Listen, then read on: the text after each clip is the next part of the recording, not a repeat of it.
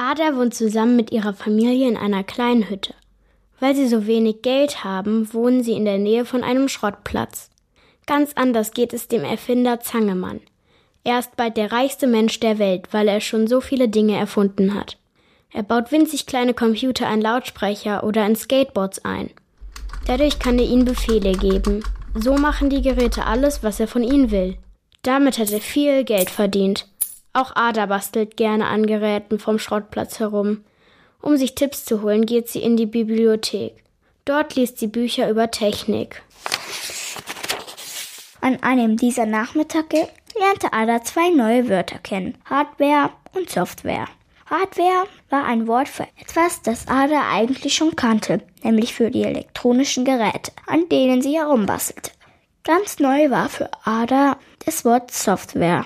Sie fand schnell heraus, dass damit die Anweisungen gemeint waren, mit denen man Geräte oder Computer steuern kann. Mit so einem Computerprogramm konnte man zum Beispiel einem Lautsprecher sagen, welches Lied abgesperrt werden sollte und wie laut. Zangemann hat das auch bei Skateboards gemacht. Er hat sie so programmiert, dass sie von alleine fahren. Aber nicht auf dem Gehweg, das mag er nämlich nicht. Aber Ada schon. Deswegen bastelt und programmiert sie ihr eigenes Skateboard. Und es klappt. Sogar richtig gut. Auch Adas FreundInnen werden schnell zu richtig kleinen Programmierprofis. Toni programmierte die Bügelmaschine seines Vaters so um, dass sie auch wieder Krawatten bügeln konnte. Zangmann hasste Krawatten wie die Pest und hatte es den Geräten verboten. Und dem Hausmeister der Schule halfen sie dabei, seine Staubsauger so umzubauen, dass diese Spielsachen automatisch erkannte und nicht mehr wegsaugte.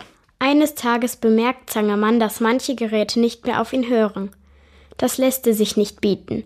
Er ruft verärgert beim Präsidenten an. Auch für die Regierung hat er Computer programmiert. Ohne den Erfinder ist die Regierung also aufgeschmissen. Deswegen erlässt der Präsident ein Gesetz. Wer Zangemanns Geräte umprogrammiert, muss 500.000 Goldstücke Strafe zahlen.